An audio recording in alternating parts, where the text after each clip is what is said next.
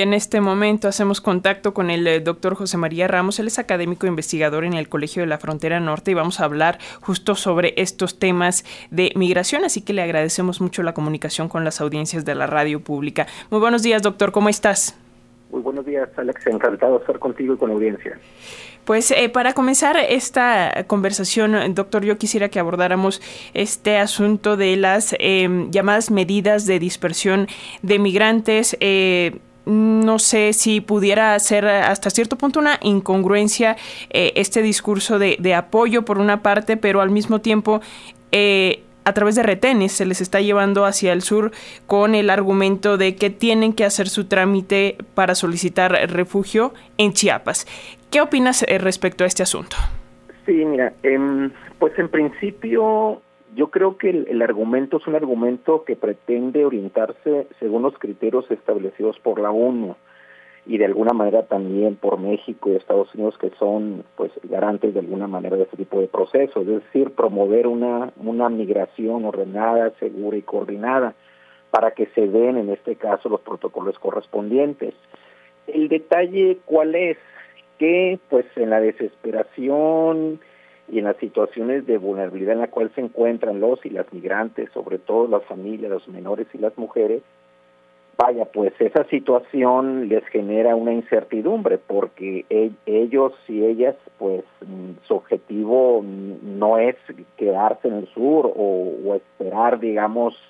en, en, en esa frontera, sino ir hacia Estados Unidos. Ahora bien, lo que sí se había establecido es que, y, no queda claro si se va a dar ese, ese permiso, pues lo que la mayor parte de las personas desean es que les den una especie de salvoconducto o ese permiso que les va a permitir llegar hacia el norte y después, bueno, pues este, tratar de obtener alguna de las diferentes opciones migratorias. Entonces, bueno, pues el reto es ese, ¿no? Es decir, cómo concilias ese deseo humano para, para migrar y para llegar hacia el destino y por otra parte esa necesidad que tienen los estados de tratar un poco de regular esta gran movilidad que estamos teniendo, la que es una de las más grandes en la historia de las relaciones entre México, los Estados Unidos y la región. Ahora, lo que eh, es cierto, doctor, es que el presidente Andrés Manuel López Obrador ha planteado en diversas ocasiones un plan conjunto de apoyo a Latinoamérica para frenar la migración desde sus causas. Eh, ¿Cuáles son las... Eh, las perspectivas justo frente a este encuentro que viene en próximos días en San Francisco, en California, entre el presidente Andrés Manuel López Obrador y el presidente de Estados Unidos, Joe Biden. Sí, Alexia, mira, ese es un tema importante. Hay que recordar cuando llegaron ambos gobiernos, tanto el presidente López Obrador y el presidente Biden, ambos establecieron una serie de un, programa cada quien de desarrollo integral para atender esas causas de las cuales estamos hablando. Sin embargo, lo que llama la atención es que eh, Estados Unidos en su momento se comprometió a decir, a decir hace tres años cuando llegó el presidente Biden, a canalizar cerca de 4 mil millones de dólares para atender estos objetivos de fortalecer el empleo, atender los problemas de seguridad, ambiente, etcétera, etcétera.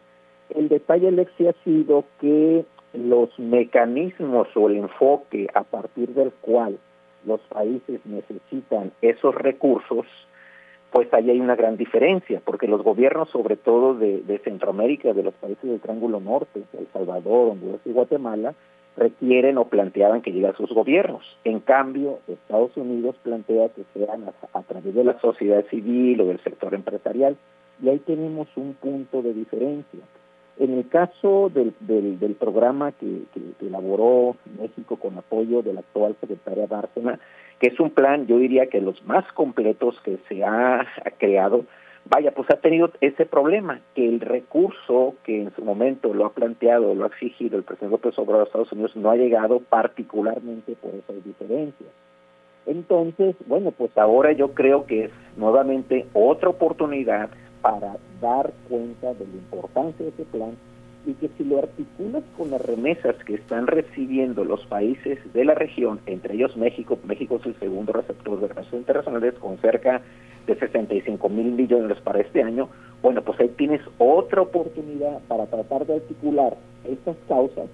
las remesas y lo que se va a discutir en la reunión de la PECA. Ahora, eh, doctor, eh, también hay que mencionar que eh, al menos en Estados Unidos se están abriendo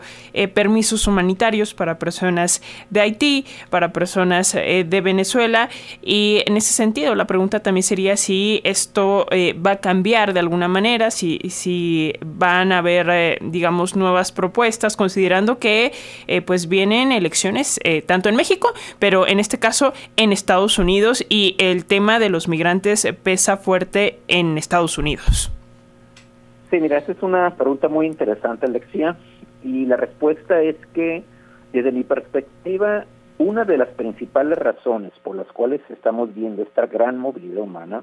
es la gran diversidad de visas humanitarias, de reunificación familiar, visas laborales, es decir, como lo comentó el secretario mayor ahora que estuvo en la Ciudad de México, bueno, pues estamos, curiosamente estamos abriendo una diversidad de, vías legales para que lleguen los migrantes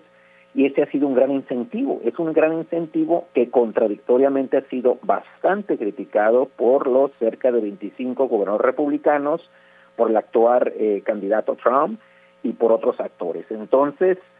pues ya lo dijo el presidente Trump recientemente, es decir, es, este, yo tengo un plan para, porque desde la perspectiva republicana existe una crisis de movilidad y de seguridad fronteriza en su país que hay que detenerla. Por lo tanto,